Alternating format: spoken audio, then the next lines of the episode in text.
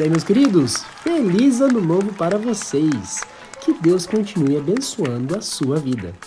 E no ritmo do ano novo, a Fonte São Paulo também está de casa nova. Estamos agora no novo Hotel Morumbi. E não só isso, o nosso chefe pediu e demos uma repaginada na intro do YouTube e do Spotify. Mas nada demais, só para fingir que a gente trabalha mesmo. Mas bora lá, papo sério. Nessa primeira mensagem avulsa do ano, o nosso pastor Marcelo Berti nos trará uma visão do que é ser uma igreja que impacta a comunidade em que vive. Então pegue o saco de gelo porque hoje vem umas bofetadas duras na nossa cara. Para mais informações sobre a Fonte São Paulo, acesse o nosso Instagram, igrejafonte.sp. Fonte São Paulo, inspirando transformação pelo Evangelho. Mas no ano como um todo, nós temos um projeto um pouco maior do que somente olhar para as nossas vidas de maneira individual.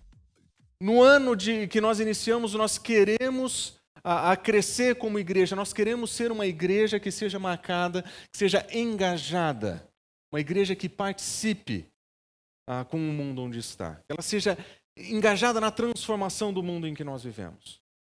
Ah, o Evangelho ele não nos foi oferecido para que a, a, nós então voltássemos os nossos corações, as nossas vidas para Cristo Jesus, nos dedicássemos a Ele e fosse apenas isso, não que isso fosse pouco. Mas existe algo maior no chamado que nós temos como cristãos. Nós temos um chamado de Cristo Jesus para fazer discípulos de todas as nações. Nós temos um chamado de Cristo Jesus para invadir o ambiente onde nós estamos com os valores e princípios do Evangelho.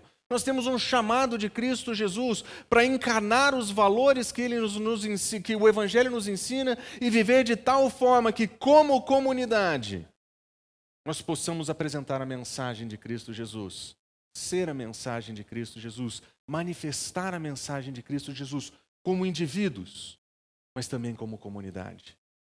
Nós queremos ser uma igreja engajada na transformação do mundo.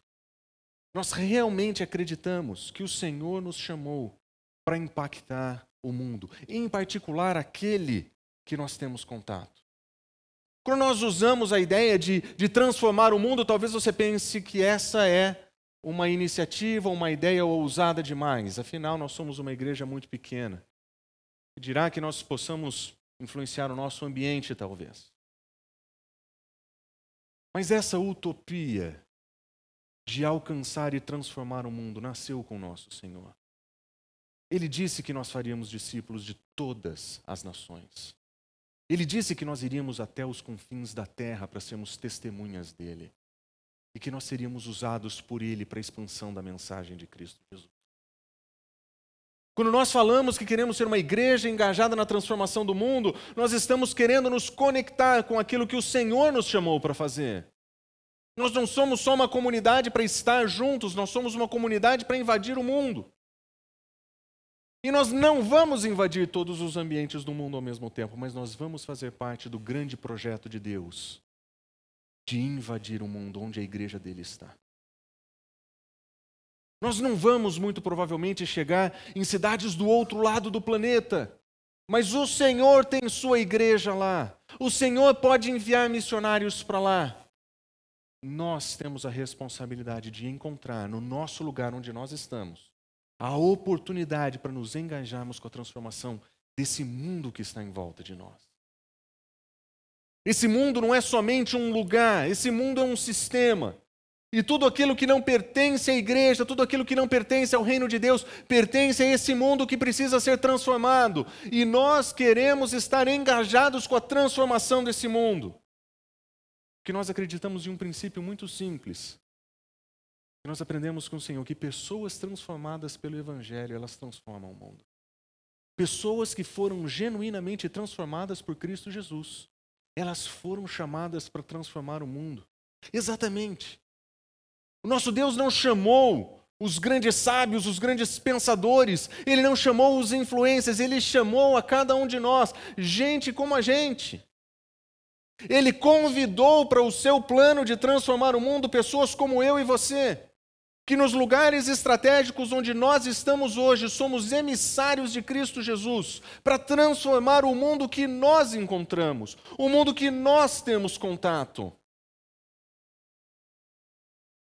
Se você foi transformado por Cristo Jesus, o Senhor quer usar a sua vida para transformar a vida de outras pessoas.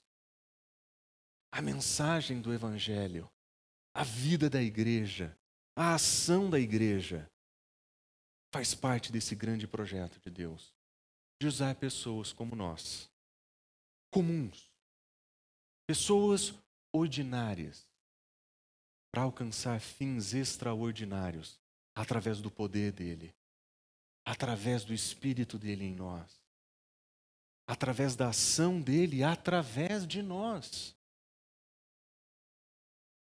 E nós, como igreja, nós acreditamos que existem três transformações que nós precisamos estar engajados. Três transformações que fazem parte do nosso projeto de ser igreja, que faz parte da nossa visão de como nós entendemos que, como igreja, nós devemos reagir à revelação que Ele nos dá nas Escrituras e em Cristo Jesus.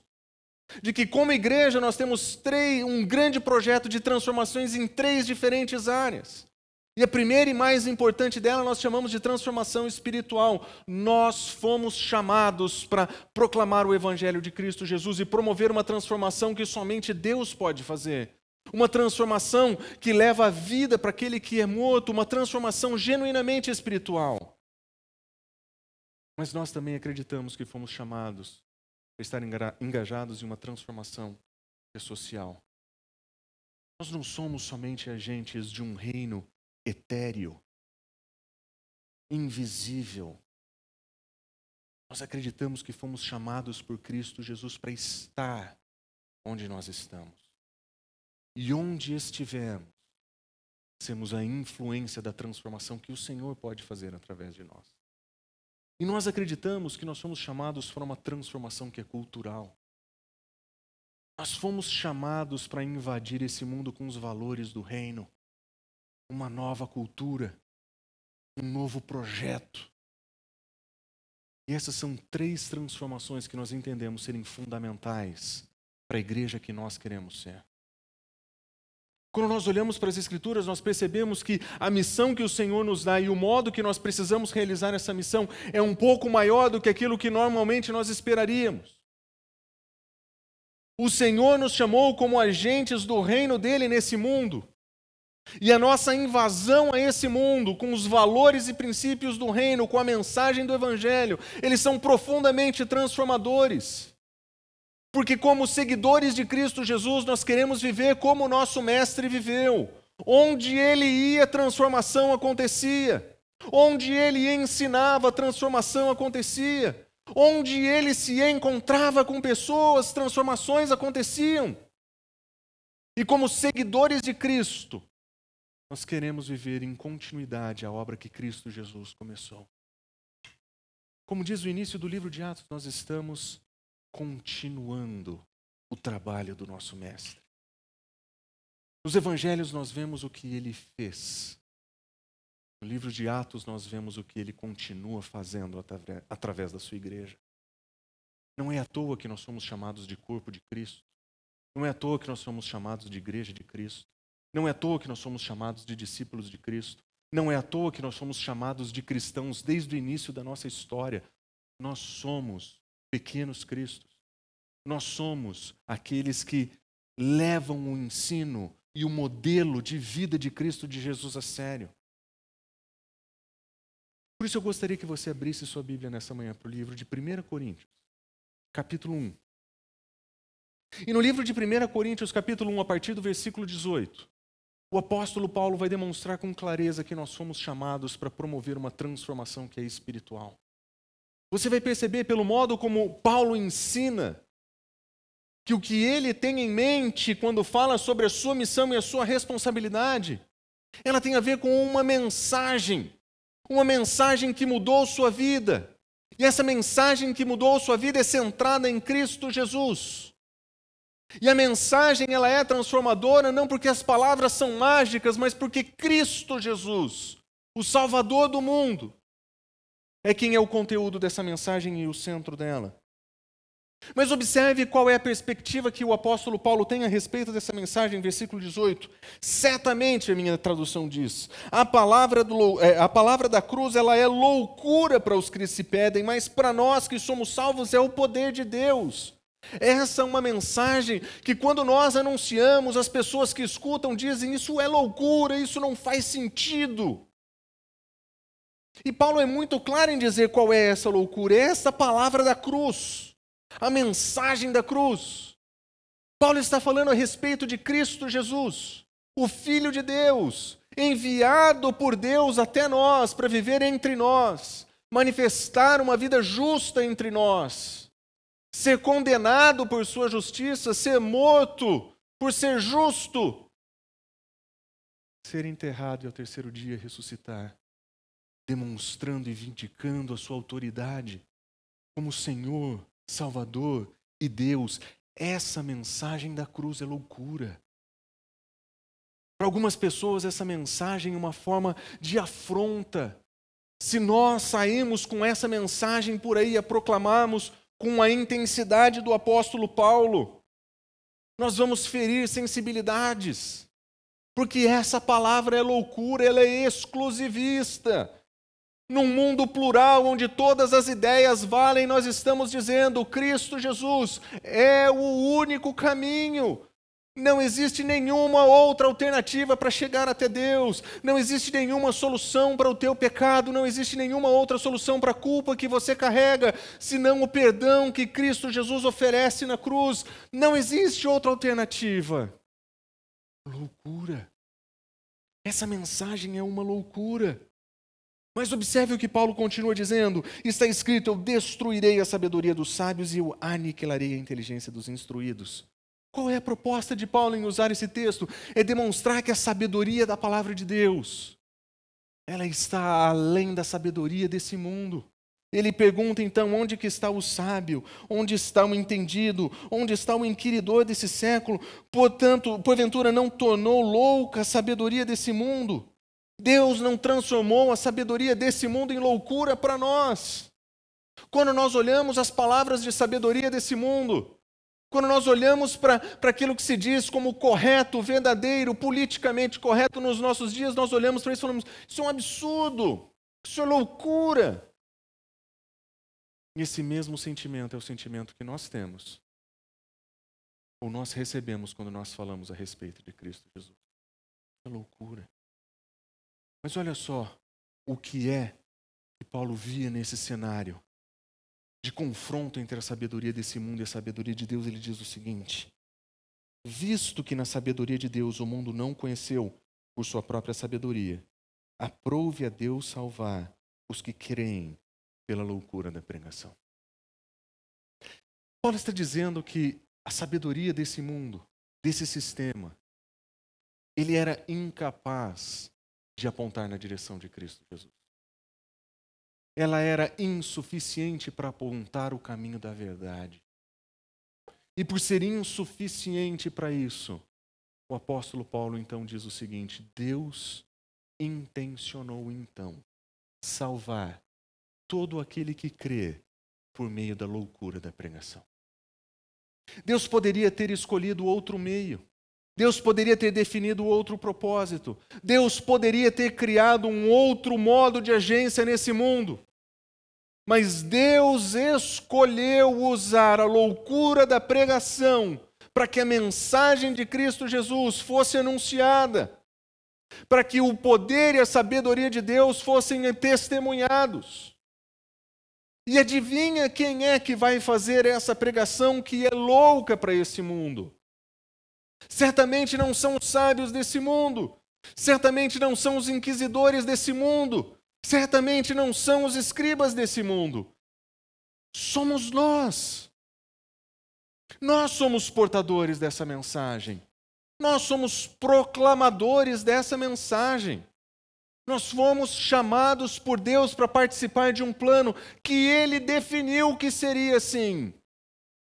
Como a igreja avança no mundo? Através da mensagem. Como a igreja cresce e se fortalece no mundo? Através do evangelho. Como que a igreja invade então o mundo que seca? com a mensagem de Cristo Jesus. Nós acreditamos que essa mensagem é poder de Deus para salvar todo o que crê. Nós acreditamos que essa mensagem, ela tem o poder de transformar morte em vida. Nós acreditamos que essa mensagem é capaz de nos tirar das trevas para a luz. Uma transformação que somente Deus pode fazer. Uma transformação que somente a mensagem do Evangelho pode produzir. Uma mudança que é fundamental para a transformação de vidas. Se nós temos o interesse de ser uma igreja realmente engajada na transformação desse mundo, nós precisamos assumir um compromisso com esse evangelho. O compromisso de proclamar essa mensagem, de anunciar essa mensagem, porque é essa mensagem que transforma vidas. Não sei como foi o seu fim de ano. Mas as festas desse fim de ano para nossa família, elas foram bem exigentes. No dia 25 de dezembro, na virada do ano, um tio muito querido meu faleceu. 83 anos. Ele foi um dos homens que, entre os meus tios, com certeza o mais influente.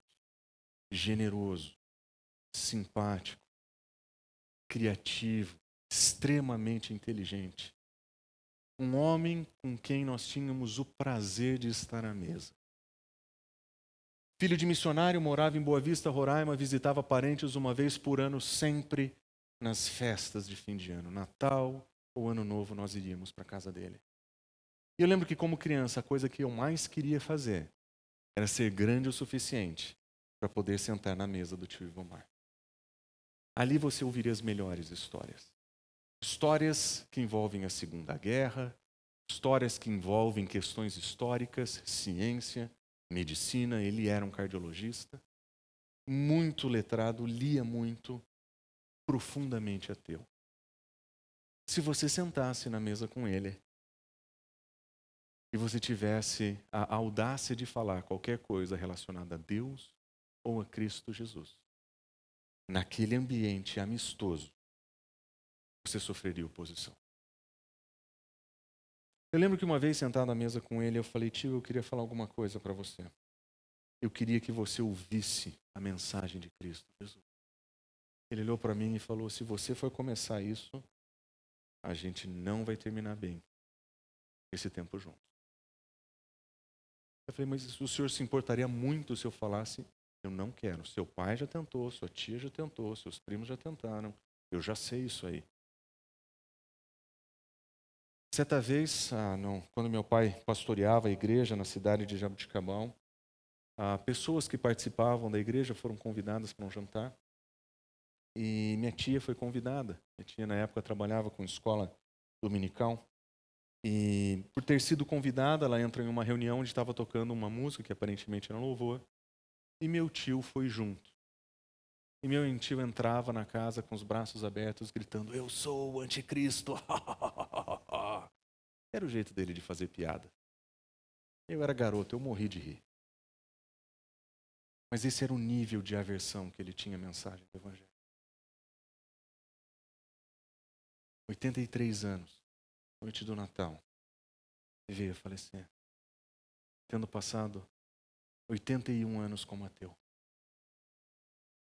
Depois de 81 anos, rejeitando veementemente o Evangelho, Finalmente, em uma noite, minha tia, a saúde um pouco fragilizada, ele olha para ela e diz: Sandra, eu acho que eu quero me acertar com. Eu quero aceitar Cristo. Os dois últimos anos da sua vida foram provavelmente os anos mais difíceis, fisicamente para ele. Foram os melhores anos. Tive o privilégio de estar no seu funeral e ouvir seu filho dizer: Meu pai está com o Senhor. A mensagem do Evangelho é poder para transformar. Transforma a morte em vida. Oferece salvação eterna. oferece libertação das culpas que nós carregamos, dos medos, temores. Ela tira de nós o medo da morte. Ela nos oferece um novo modo de viver. É por isso que nós proclamamos essa mensagem, nós realmente acreditamos nisso. Nós realmente acreditamos que essa é a mensagem que salva, essa é a mensagem que cura, essa é a mensagem que transforma. E quando nós olhamos para o nosso mundo, nós vemos pessoas que não estão prontas para ouvir essa mensagem. Eles acreditam que essa mensagem é loucura. E de fato é.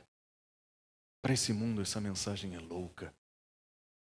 E talvez você tenha receios de proclamar essa mensagem onde você está, no seu ambiente de trabalho, entre os seus familiares, porque você acredita que você vai ser rejeitado. Sim, você vai ser rejeitado. Sim, as pessoas não vão ouvir.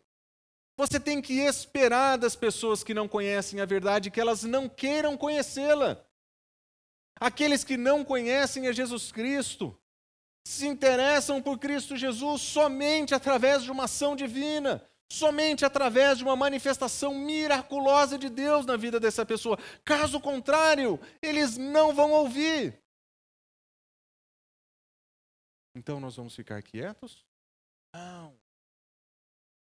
Nós vamos fazer o que nós fomos chamados para fazer: proclamar a mensagem que é louca e que vai ser rejeitada, mas que pelo poder que tem e pela transformação que oferece, é a mensagem que nós não vamos nos cansar de proclamar. Nós não pregamos essa mensagem porque magicamente as pessoas se convertem aos montes.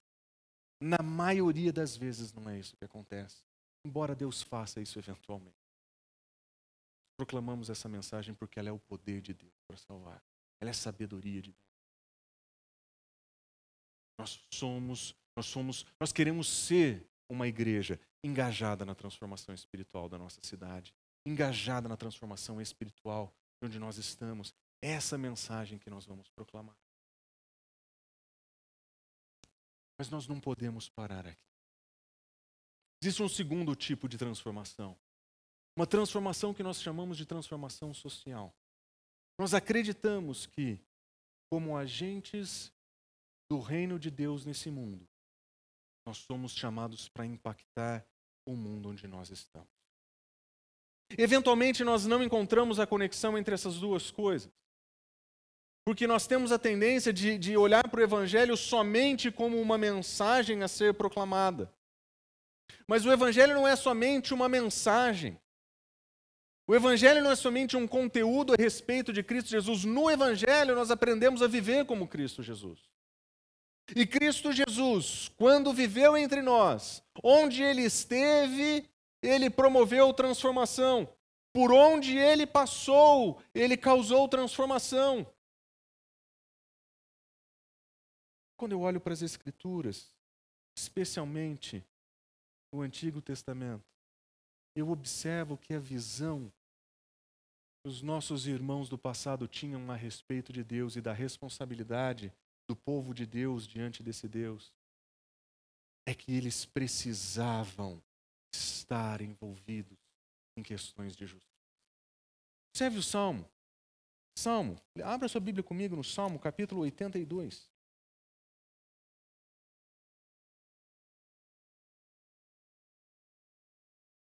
No Salmo 82, nós encontramos um texto profundamente interessante.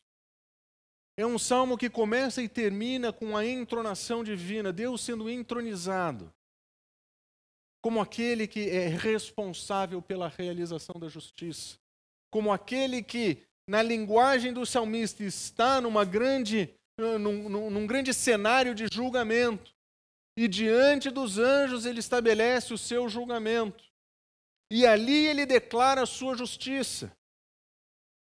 Observe a linguagem do salmista. Deus assiste na congregação divina. A congregação divina era, era o que nós chamaríamos de, de, a habitação de Deus. Na linguagem do, do Antigo Testamento, era o lugar onde Deus estava. Deus estava na sua habitação celestial, no seu lugar entronizado, onde serviam ali continuamente os seus anjos.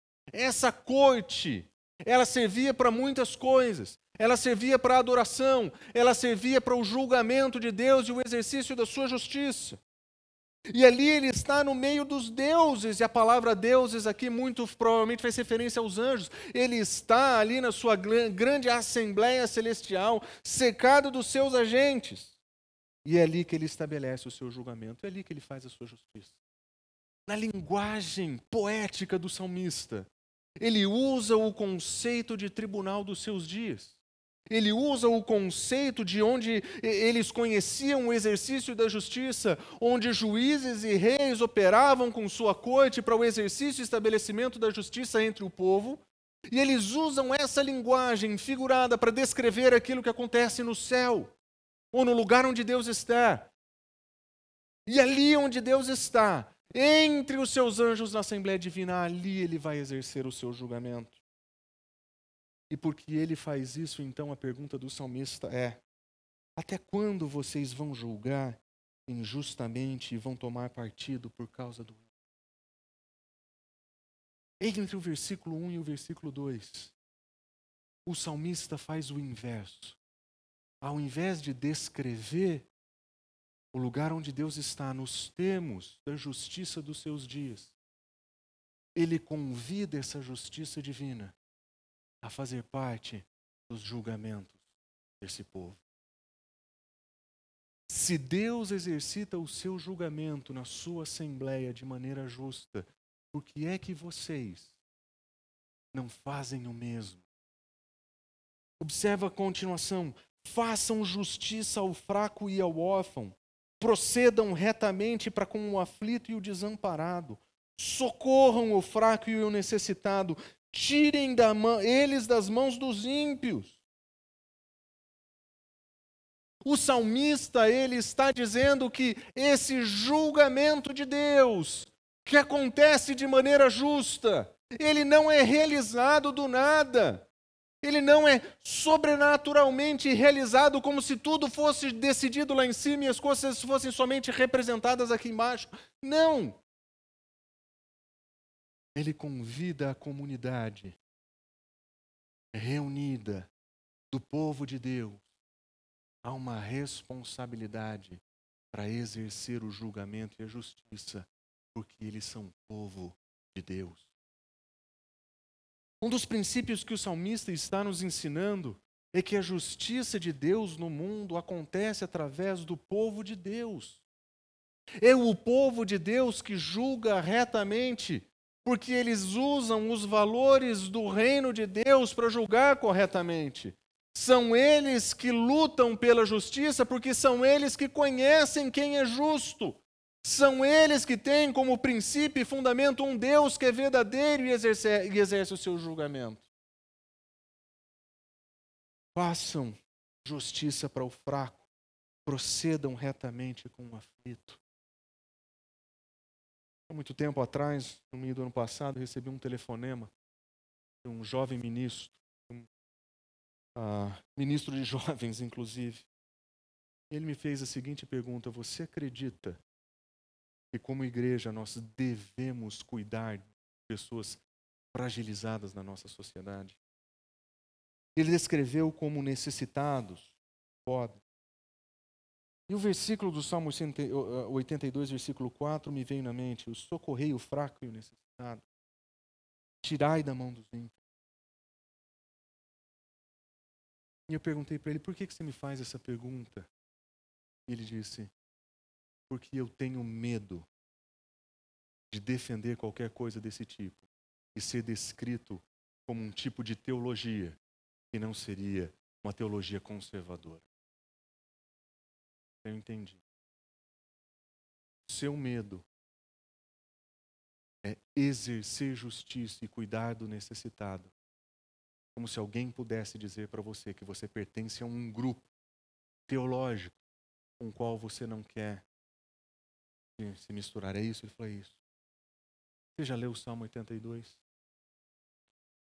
Nós lemos o Salmo 82. Eu falei, a, a minha preocupação com a igreja evangélica e conservadora dos nossos dias é que nós temos medo de ajudar pessoas por causa que a opinião dos outros ao nosso respeito vai ser ruim. É como se nós acreditássemos de verdade que se nós ajudássemos pessoas em sofrimento e aflitas, Deus lá do céu diria: Hum, você está ajudando as pessoas. Que horror. Como se Deus ficasse preocupado com um gesto de gentileza e de amor. E a verdade, eu realmente acredito que a razão pela qual nós somos tão omissos no nosso cuidado de pessoas que precisam da nossa ajuda é porque nós temos desculpas teológicas para o nosso braço curto. Nós não queremos nos envolver com essas coisas. Nós achamos que se alguém tem que fazer alguma coisa, alguém tem que fazer alguma coisa, mas não eu. Onde já se viu uma pessoa como eu se envolver com uma pessoa como eles?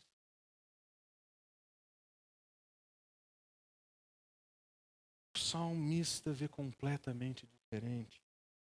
O salmista acredita que o povo de Deus manifesta a justiça de Deus. Eles cuidam dos necessitados.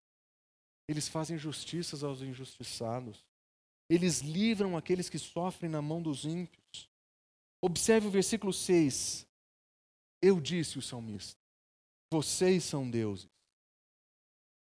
Fazendo uma referência para a comunidade, dizendo: Vocês são os responsáveis pelo julgamento. Vocês são pessoas que têm poder para fazer isso. Vocês são filhos do Altíssimo. E o, cham... e o clamor dele no versículo 8 é: Levanta, Deus, julga a terra, pois a ti compete a herança de todas as. Deus levanta e faz o teu juízo. Deus levanta e faz a tua justiça. Deus manifesta o teu poder. Mas adivinha quem vai ser usado para realizar a manifestação da justiça divina? Adivinha para quem que o salmista está falando isso? Para nós. O povo de Deus foi chamado para ser o povo do Deus da justiça, que cuida de quem precisa, que se envolve com questões de justiça, sem ter medo dos títulos e dos rótulos que o mundo pode nos oferecer, ou que outros cristãos podem nos dar. Nós não temos medo da opinião das pessoas. Nós temos responsabilidade e compromisso diante de Deus. Cabe a nós, povo de Deus, entender que o Evangelho não é uma mensagem desencarnada. Que o Evangelho não é somente uma mensagem a ser proclamada. O Evangelho precisa ser encarnado de fato. Pense em Cristo Jesus que, embora sendo Deus, ele não julga como usurpação o ser igual a Deus, mas ele se humilha, vem até nós, e ele faz servo obediente até a morte. O nosso Senhor não ligou para sua posição exaltada, ele se humilha para ser servo. Por que é que nós, seguidores de Cristo Jesus, achamos que nós não temos que servir? Por que, que nós, seguidores de Jesus, entendemos que nós não precisamos nos envolver com essas coisas? Jesus Cristo, ele se fez carne, ele habitou entre nós cheio de verdade. Ele veio como a representação pessoal, física e palpável de Deus. E por onde ele passou, ele transformou pessoas. Ele tocou em um leproso e ele foi curado. Ele atendeu a multidão com fome que teve comida. Inclusive, quando ensinou os seus discípulos, ele conta uma parábola em que ele diz: Vocês me alimentaram, vocês me visitaram, vocês me deram de comer e vestir. Senhor, quando nós fizemos isso? Quando vocês fizeram isso para qualquer um dos meus pequeninos. O Senhor Jesus, ele se identifica de tal forma com aquele que sofre, que ele nos ensina que quando nós servimos o que sofre, quando nós servimos o que tem falta, como nós servimos o fraco, o oprimido, o necessitado, nós servimos a Cristo Jesus. O Evangelho não é somente proclamação, o Evangelho é encarnação, os valores do reino aqui e agora, os motivos do rei aqui e agora. Mas tem algo no Salmo 82 que me chama muito a atenção. O Salmo 82 não é um tratado teológico escrito na sepsia de um escritório. O Salmo 82, como tantos outros, foram poemas e músicas cantadas pela comunidade no dia da adoração. Eu quero que você imagine isso por um momento. O povo de Deus reunido para adorar a Deus cantando.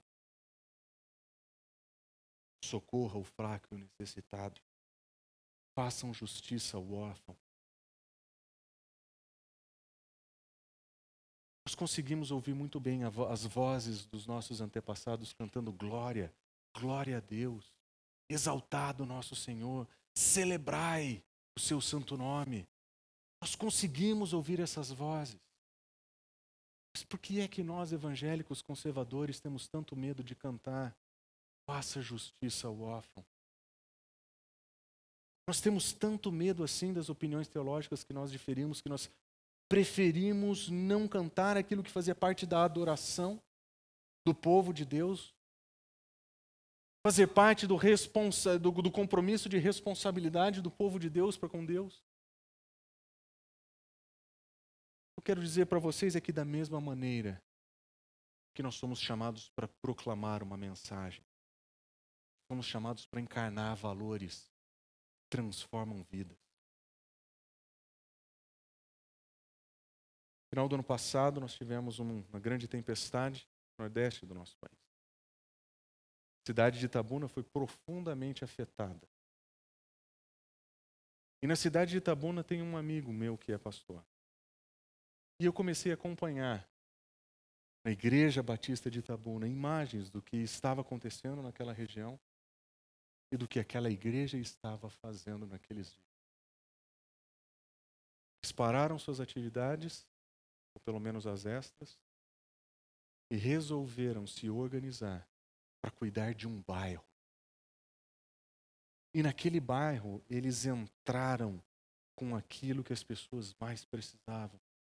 Elas ficaram desabrigadas, elas perderam tudo.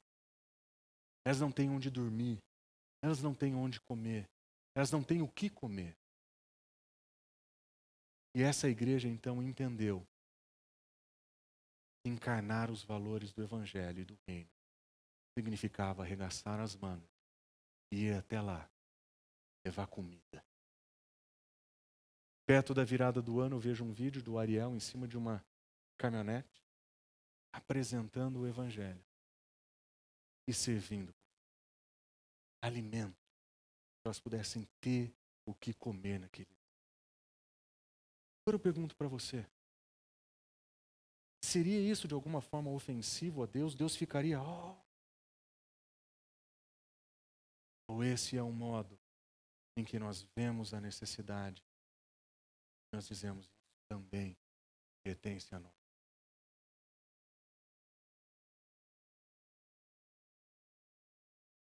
Servir o lugar onde estamos, encarnando os valores do reino, promove transformações sociais que são nossas responsabilidades. Nós não somos uma ONG. Nós não queremos trabalhar como ONG. Nós não somos um projeto de assistência social. Nós não somos isso. Nós somos igreja do Deus vivo. E nós somos representantes do nosso rei. E a mensagem do nosso rei é a mensagem que nós vamos proclamar até a morte mas os valores do nosso rei não vão ficar para trás. Nós vamos adorar o nosso Senhor em comunidade dizendo: façam justiça ao fraco, procedam retamente com o aflito, socorram o necessitado. Vocês, nós, somos responsáveis. O Evangelho não é somente uma mensagem que nós proclamamos, ele nos ensina valores que precisam ser encarnados, precisam se, fez, se fazer presentes no nosso que precisam estar junto com a nossa presença. O corpo de Cristo não é boca que fala somente. O corpo de Cristo tem mãos e pés para atender, para servir, para acompanhar. E nós não podemos esquecer disso. Nós queremos ser uma igreja profundamente engajada na transformação espiritual. Mas nós queremos ser uma igreja profundamente engajada na transformação social. Os valores desse reino mudam tudo. Nós realmente acreditamos. Mas existe uma terceira mudança. Uma, uma terceira transformação. Uma transformação que nós chamamos de transformação cultural. A mensagem do Evangelho, quando proclamada, ela promove transformação espiritual. A mensagem do Evangelho, quando encarnada, ela traz transformação social, porque onde ela passa, ela encosta nas pessoas. Mas existe uma transformação que é cultural. Existe uma transformação que é dada pelo Evangelho, que é baseada na redenção de Cristo Jesus, que faz toda a diferença no modo como nós relacionamos, o nosso trabalho, o nosso modo de viver. Observe o que Paulo vai dizer em Colossenses. Abra suas Bíblias em Colossenses capítulo 1. Colossenses capítulo 1 é um, é um, é um texto muitíssimo conhecido. E é um texto que nos descreve o que é que Deus fez por nós em Cristo Jesus. Mas ele faz isso ao apresentar quem Cristo é e a, e, a, e a, extensão do seu sacrifício. Observe o que Paulo diz a partir do versículo 13. Ele nos libertou do império das trevas e nos transportou para o reino do Filho do seu amor. Essa é a mensagem do Evangelho. Cristo Jesus transforma as nossas vidas. Do império das trevas, reino do Filho do seu amor. Essa é a remissão dos pecados, Paulo vai dizer, no qual nós temos a remissão dos nossos pecados, a redenção. Essa é a mensagem que nós proclamamos, essa é a mensagem que nós acreditamos, mas observe como ele continua. Esse Cristo Jesus que morreu para pagar pelo nosso pecado.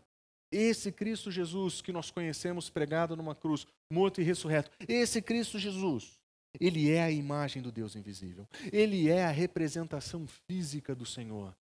Quando os apóstolos perguntam para Cristo Jesus, mostra-nos o Pai, Jesus Cristo diz: Eu estou com vocês há tanto tempo e vocês não percebem. Ele é a exata expressão do ser de Deus. Ele é a imagem do Deus invisível. Ele é o primogênito de toda a criação. Ele é aquele que tem ascendência sobre tudo o que foi criado. Observe o versículo 20, 16. Eh, Nele foram criadas todas as coisas. Paulo está dizendo que o nosso redentor, ele é aquele que criou todas as coisas. Ele não é somente redentor, ele é criador. Ele está acima de toda a criação. Ele tem primazia sobre toda a criação, porque Ele mesmo é o Criador de todas as coisas. Sejam elas no céu ou sobre a terra, sejam elas visíveis ou invisíveis, sejam tronos, sejam soberanias, principados, potestades. Tudo foi criado por meio dele. Tudo foi criado para ele. Esse é Cristo. Esse é o nosso Salvador. Esse é o nosso Redentor. O Criador de todas as coisas. E aí ele diz o seguinte sobre sua igreja: Ele é o cabeça do corpo da igreja. Ele é o princípio. Ele é o primogênito entre os mortos. Ele tem primazia sobre todas as coisas. E observe que, o, que mais que o texto vai dizer. Aprove a Deus que nele residi, residisse toda a plenitude. Para quê? Versículo 20. Havendo feito paz pelo seu sangue da cruz, por meio dele, reconciliar-se consigo mesmo todas as coisas, quer sobre a terra, quer sobre o céu. O Criador, quando morre na cruz, ele reconcilia consigo mesmo toda a criação. Lendo esse versículo, um grande pensador e teólogo cristão disse o seguinte: o nome dele era Kuyper, não existe nenhum centímetro do mundo que não pertença a ele. Quando ele cria todas as coisas, ele cria todas as coisas para ele. Quando ele redime e promove a redenção, ele reconcilia todas as coisas com ele, sejam elas na terra, sejam elas. todas as coisas foram reconciliadas. Nós cristãos, nós olhamos para o um mundo e nós vemos um mundo criado por Deus e corrompido pela maldição do pecado. Nós vemos um mundo que tem a beleza da criação de Deus e a maldade da, da, abismal da, da, nossa pecaminosidade. Nós vemos a ruptura do pecado por todos os lados, nós vemos a natureza gemendo por falta de redenção, nós vemos a humanidade sofrendo por causa do pecado, nós vemos essa beleza de Deus corrompida por, pela presença de algo que é profundamente destruidor, que assola tudo e a todos. Mas Paulo diz que quando o Criador morre na cruz, ele reconcilia consigo mesmo todas as coisas. O que significa que esse mundo em estado caótico que nós conhecemos, ele está passando por um processo de transformação. E um dia nós veremos a nova criação, o novo céu e a nova terra, onde todas as mazelas produzidas pelo pecado serão, serão dizimadas.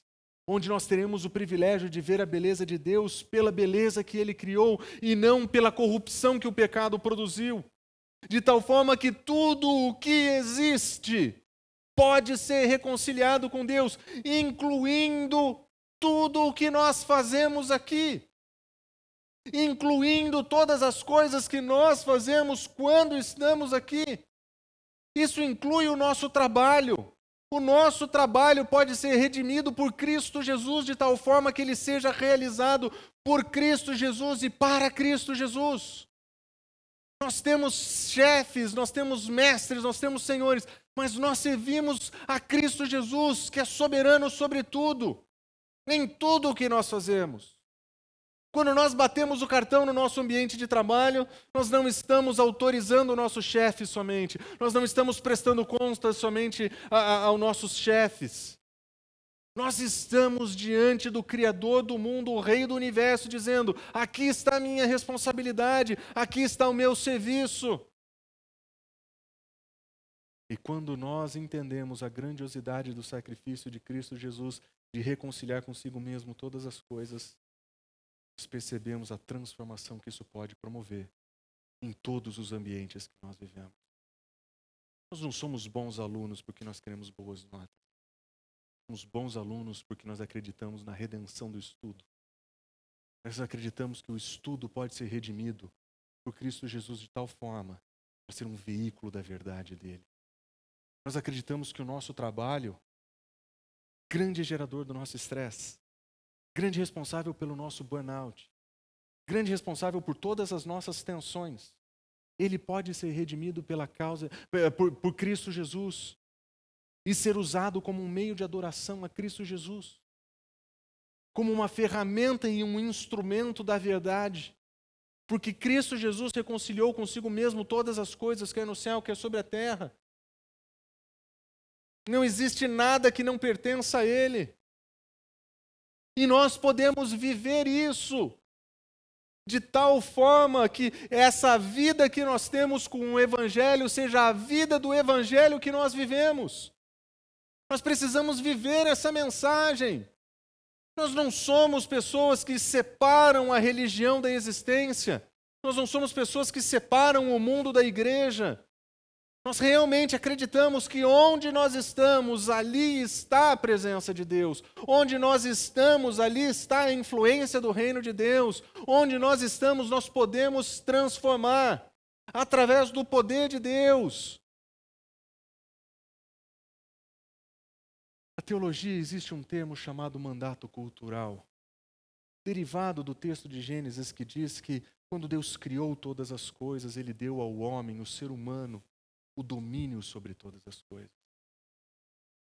Era como se Deus estivesse dizendo: O que eu estou criando, eu entrego nas tuas mãos para vocês gerenciarem.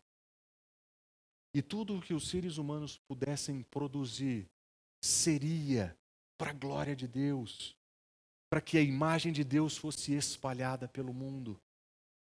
Mas na corrupção do pecado, a primeira coisa que nós aprendemos com os descendentes de Caim, que abandonam o ensino da verdade, é que tudo o que eles produzem é feito para eles mesmos. Tem grandes desenvolvimentos tecnológicos. autocentrados. Eles produzem grandes centros para a produção da tecnologia, da música, das diferentes culturas. E eles tiram de todos esses empreendimentos humanos a glória de Deus. Eles tiram de todos esses empreendimentos o objetivo final de fazer tudo para a glória de Deus. E essa é a história da humanidade desde então. Tudo o que poderia ter sido feito para Deus e para sua glória é feito para nós e para nossa glória. E nós nos vendemos ao trabalho, nós nos doamos, nós nos entregamos, porque nós queremos ver o nosso sucesso, nós queremos ver os nossos recursos, as nossas conquistas, porque o trabalho para nós é autocentrado, ele é para nós, ele foi feito para mim. Nós cristãos não vemos o trabalho. Nós vemos o trabalho que nós fazemos como um processo criativo com Deus, de desenvolver a partir do nosso trabalho os desenvolvimentos humanos necessários. Quando você trabalha como médico, você não somente serve o indivíduo a quem você presta o serviço, você manifesta para aquela pessoa trabalho que vai além dela, além de você, e que tem a ver com o propósito da criação. Tudo o que você precisa entender é que aquele objetivo de Deus de usar a humanidade como o, o, o responsável por essa criação, se aplica ao seu trabalho como alguém que agora leva à fruição os valores do reino e os benefícios que ele traz. Quando uma professora ensina, quando um professor leciona, eles não estão somente apresentando aquilo que os seus alunos precisam receber, eles estão vivendo os valores do Evangelho como representantes de Deus naquele ambiente, para que pelo exercício da sua profissão a verdade possa ser proclamada, a, os valores possam ser encanados. Mas ele entende que a sua função enquanto professor não é servir a direção, não é servir a escola, mas é parte do seu chamado de servir a Deus enquanto professor. Porque antes de qualquer coisa nós somos filhos de Deus. Antes de qualquer coisa nós somos seguidores de Cristo Jesus. As nossas ocupações e os nossos trabalhos são veículos da nossa presença nesse mundo. Nesse mundo que nós podemos tocar e transformar. Um autor que eu gosto bastante, ele diz o seguinte sobre como nós podemos fazer isso. Andy Crouch diz o seguinte: se você quiser causar um impacto poderoso e duradouro na sua cultura, você precisa fazer mais do que somente consumi-la, criticá-la, condená-la ou copiá-la. A única maneira de realmente mudar a cultura é criar algo novo, algo que inspire o suficiente pessoas a remodelarem o seu mundo. Quando Crouch disse isso, ele pensava em chefes que olham para o seu trabalho como um meio de servir pessoas. Um dono de empreendimento que vê o seu trabalho como uma oportunidade de transformar vidas. Transformar vidas. Ele não simplesmente oferece salário em troca de um ganho, ele oferece a oportunidade de fazer por alguém algo que Deus poderia fazer. Lembro de ler uma história muito interessante de um empreendedor norte-americano que teve a seguinte ideia: como responsável pelo seu trabalho, ele abriria mão de receber os ganhos da sua empresa e ele então decidiria dividir os lucros disso com as pessoas. Imediatamente foi criticado, foi chamado de comunista, foi chamado de várias outras coisas. E alguém algum dia perguntou para ele por que é que ele fez isso. Ele falou: Um dia eu estava trabalhando e entra na minha sala uma mulher chorando, dizendo que precisava pedir para sair do trabalho. Seu filho estava doente, ela não tinha como cuidar do garoto, ela já trabalhava em dois períodos, mas ela precisaria usar o período da manhã para cuidar da criança. E precisaria usar o período da noite para voltar a trabalhar. Porque no período da noite ela teria alguém que poderia ficar com o filho enquanto ela ia trabalhar. E, e chorando, aquela mulher dizia o seguinte: Eu não queria sair daqui. Esse é o melhor lugar que eu já trabalhei. Mas eu não consigo cuidar do meu filho. Eu sou mãe solteira. Eu não tenho outra opção. Ele começou a chorar. Ele disse o seguinte: Quanto é que eu preciso pagar para você? Para que você não precisa sair daqui. Ela falou assim: Como assim? Se você pudesse ficar aqui e trabalhar só esse trabalho, quanto você precisaria ganhar para poder cuidar do seu filho? Ele estipulou o valor. Ele disse: Eu topo. Você vai trabalhar meio período. E você vai cuidar do seu filho pela manhã. E você vai estar com seu filho. Aquela mulher começou a chorar e falou assim: Eu nunca vi isso na minha vida. Ele falou: Eu também não. Mas o Senhor a quem eu sirvo não me permite achar que dinheiro é mais importante que você. Muda, não muda? Quando nós olhamos para os valores do reino, nós vemos a vida de uma outra forma. Quem mede a vida por dinheiro não são os cristãos. Quem mede a vida por quantidade de ganhos financeiros conta a vida pelo valor errado. A vida tem valor inestimável. A vida humana vale nada mais, nada menos do que Cristo Jesus morto em uma cruz. Existe criptomoeda disponível no mundo para pagar esse valor. O sacrifício de Cristo Jesus muda a nossa perspectiva sobre as coisas. Nós não contabilizamos a vida por recursos financeiros e ganhos.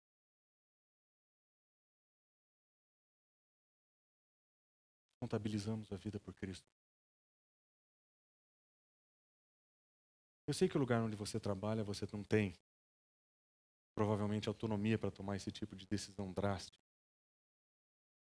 Talvez você olhe para uma história como essa e diga: talvez esse homem tivesse dinheiro o suficiente para fazer isso na vida dele. Mas isso é porque no nosso coração nós sempre acreditamos que generosidade é coisa de gente. Que cuidado de pessoas é para quem tem posse. Nós sempre acreditamos, na verdade, que nós nunca temos o suficiente para sermos de verdade generosos. Mas viver o Evangelho não é somente produzir alterações culturais profundas como esse homem fez na sua empresa. Às vezes são exemplos super simples, mas que mudam a vida das pessoas e abrem portas para a presença do Evangelho. No ano passado, nós tivemos em casa um casal da igreja. Basicamente, nós nos reunimos para ah, comer juntos e colocar as crianças para brincar. Rodrigo e Alessandra foram em casa, os nossos filhos são amigos, eles brincam bastante. E, e, e na nossa casa, os nossos filhos também têm amigos. E, e o ambiente onde nós estávamos reunidos é um ambiente aberto, então essas pessoas iam e vinham o tempo todo, e as pessoas passavam e, conversavam com a gente, e um casal resolveu ficar. Começam a conversar, em questão de minutos, Alessandra acha um ponto de encontro com aquele casal uh, que, que, era, que é alguém que, que, trabalha no ramo de venda de bicicletas e de, de, artigos esportivos. E ela fala que já foi até aquela loja, que conhece onde é que. E dali começa uma conversa. Esse casal decide ficar com a gente. E enquanto a gente está ali, nós escutamos as crianças gritando, correndo, batendo bola, uh, falando o que, fazendo o que criança faz. E basicamente é dar trabalho. Né? É. E a mãe da, que, é, que, desse garoto que estava ali com a gente, do nosso condomínio, ela olha para a gente e fala assim: Mas nossa, né, gente? Essas crianças dão um trabalho, né? Nossa, é uma gritaria, e é mãe aqui, é mãe ali, é mãe não sei o quê. Na hora que ela acabou de falar isso, a Alessandra gentilmente disse o seguinte: Eu penso diferente. Eu penso que é um meu privilégio poder servir esses garotos e poder fazer com que eles se desenvolvam como bons seres humanos. Cara, quando eu ouvi aquilo, eu olhei para Gabriela e falei: tem alguma coisa para aprender aqui. Nós voltamos para casa tempo depois, essa frase ficou na nossa cabeça. Gabriela falava assim: Você viu a gentileza com que ela apresentou a sua perspectiva? Percebeu como ela foi amorosa? Você percebeu como ela foi verdadeira? Aquela simples frase transformou a cultura de como criar filho, uma família. Porque aquela mãe ouviu isso e disse: Eu nunca pensei assim. Você tem razão. Eu não sou uma administradora de problemas. Eu estou trabalhando com desenvolvimento. Pode falar, isso é muito pouco. É. Mas mudou o mundo daquela família. Abriu portas para a mensagem do Evangelho ser proclamada tantas outras vezes.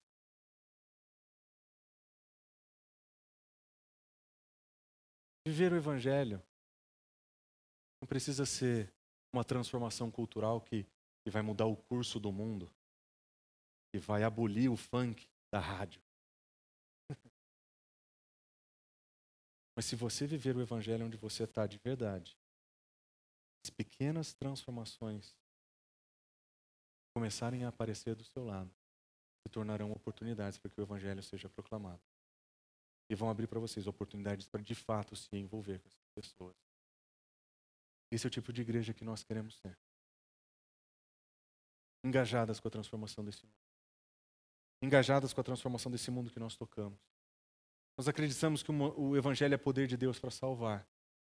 Mas nós acreditamos que os valores desse Evangelho têm que ser encarnados e imersos na sociedade. E nós acreditamos que nós podemos viver esses valores e transformar esse mundo. Nós acreditamos. E se você acha que a gente é um pouco louco, seja bem-vindo, sempre tem espaço para mais um. Vamos orar?